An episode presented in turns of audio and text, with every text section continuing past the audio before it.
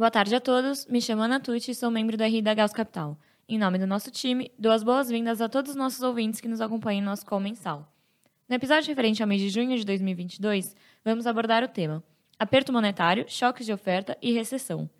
Participam comigo hoje nosso sócio e gestor do livro internacional, Matheus Abuchain, e nosso economista-chefe, Guilherme Atui.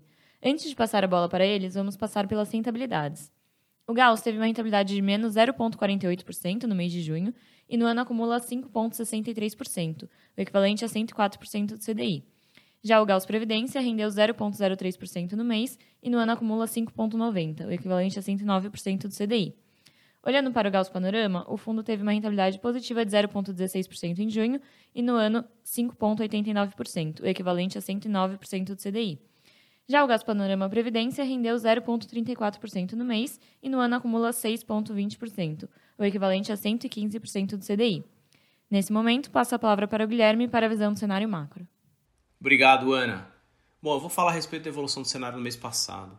O mês de junho foi bastante conturbado para preços de ativos que têm reagido de forma mais intensa em decorrência do aumento da probabilidade de recessão em diversos locais do globo, em especial nos Estados Unidos e Europa. O Banco Central dos Estados Unidos, o Federal Reserve, mudou sua estratégia de seguir em passos de 50 pontos base depois de se deparar com dados de inflação mais fortes, assim como dados de expectativas de inflação mais elevadas, para um front load, ou seja, elevou a taxa de juros em mais 75 pontos base para 1,75 da sua banda superior, indicando que provavelmente deve repetir a dose, levando a taxa de juros para 2,5%, valor esse que ele entende ser o juro neutro.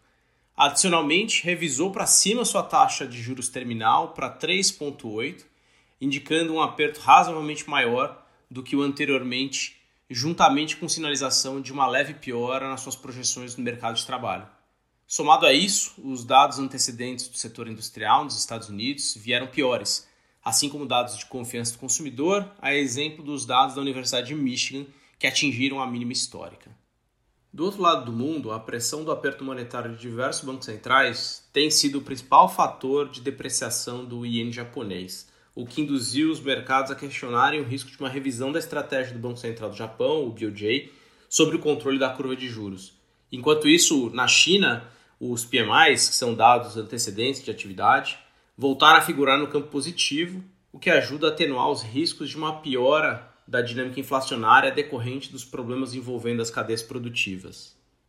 No Brasil, o mês teve como destaque uma piora das perspectivas fiscais, juntamente com a decisão do Banco Central do Brasil de indicar que o fim do ciclo de juros ocorrerá acima dos 13,25 pontos.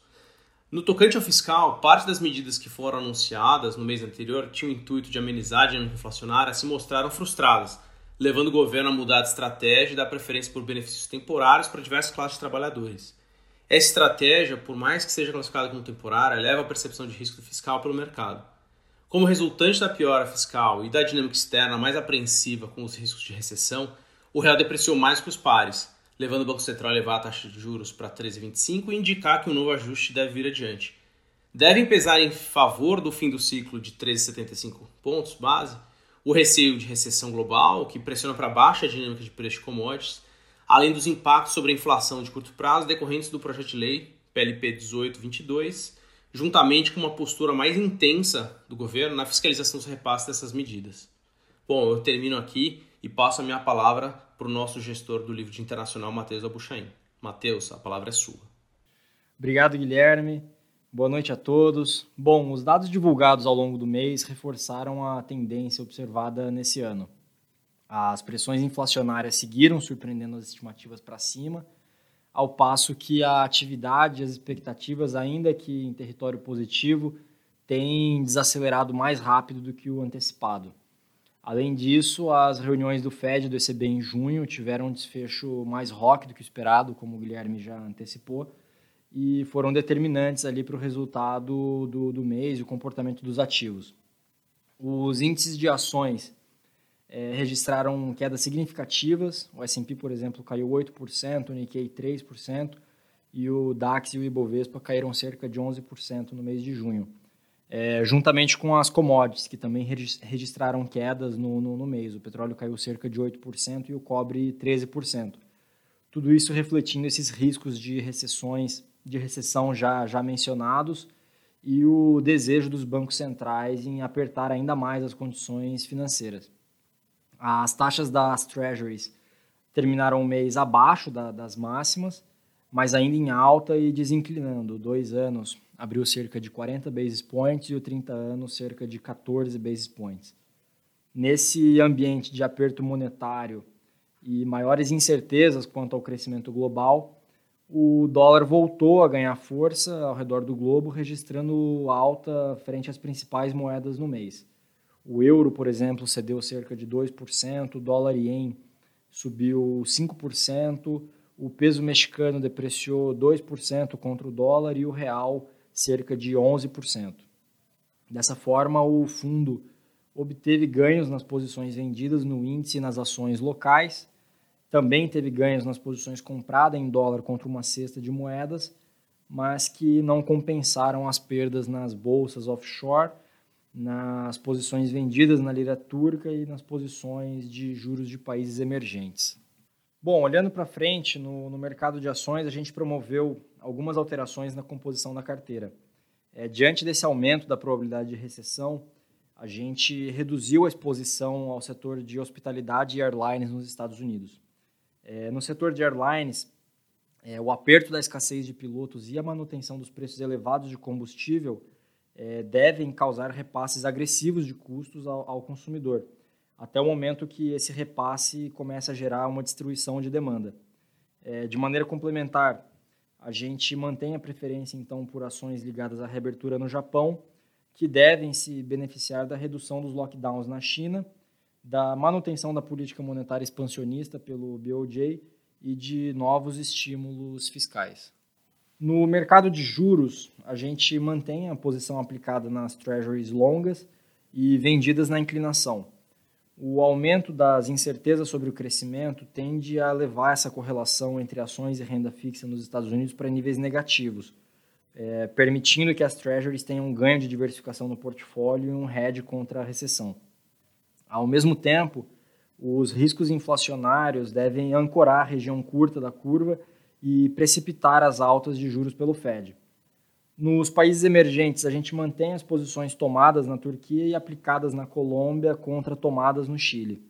É, mesmo depois da vitória do candidato de esquerda nas eleições colombianas, a taxa terminal precificada ali parece excessivamente alta quando a gente compara com a precificação e os, e os fundamentos da curva no Chile. Na Turquia, o regulador local impôs restrições ao acesso do crédito em liras para as empresas locais com excesso de ativos em moeda estrangeira. Isso se trata de um novo esforço heterodoxo que tem o objetivo claro de conter a depreciação cambial, é, estimulando a venda de ativos estrangeiros ou a demanda pela lira. Apesar do alívio de curto prazo que essas medidas trouxeram, a gente segue bem pessimista com os ativos turcos, é, à medida que sem, uma, sem um aperto monetário para conter a inflação, que atingiu 78% ao ano na última divulgação, é, é difícil ver uma reversão da tendência recente.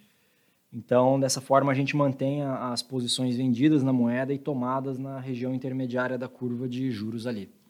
No mercado de moedas, a gente mantém a posição comprada em dólar global contra uma cesta de moedas como o euro, o dólar australiano e a própria lira turca. É, os gargalos de energia na Europa têm se intensificado com o prolongamento da guerra, uma nova redução de fluxo de abastecimento de gás pela Gazprom e um potencial fechamento do Nord Stream 1, que é o principal gasoduto entre a Rússia e a Europa, agora no mês de julho. É, esses fatores devem manter a pressão sobre os bancos centrais, principalmente o Fed, que está exposto majoritariamente à inflação desse lado da, da equação. Por fim, em relação ao Brasil, a gente segue aplicado na região intermediária da curva. A gente considera que o ciclo de alta está próximo ao fim. A Selic já se encontra num patamar extremamente restritivo e ainda há efeitos defasados da política monetária. É, em relação ao fiscal, Apesar do gasto extra criado pela PEC dos combustíveis, a gente segue confortável com a trajetória da dívida, já que a arrecadação continua crescendo num ritmo forte e as despesas obrigatórias seguem com um crescimento bastante controlado. Com isso, eu termino a minha exposição e devolvo a palavra para Ana. Obrigado. Obrigada, Matheus, Guilherme e a todos os nossos ouvintes. Caso tenham qualquer dúvida ou questionamento, estamos à disposição através do e-mail ri@gauscapital.com.br. Não deixem de nos seguir nas nossas redes sociais, LinkedIn, Instagram e Twitter. Caso ainda não seja um cotista do Gauss, é possível investir acessando nosso site www.gausscapital.com.br. Boa noite a todos e nos vemos nos próximos episódios do nosso podcast mensal.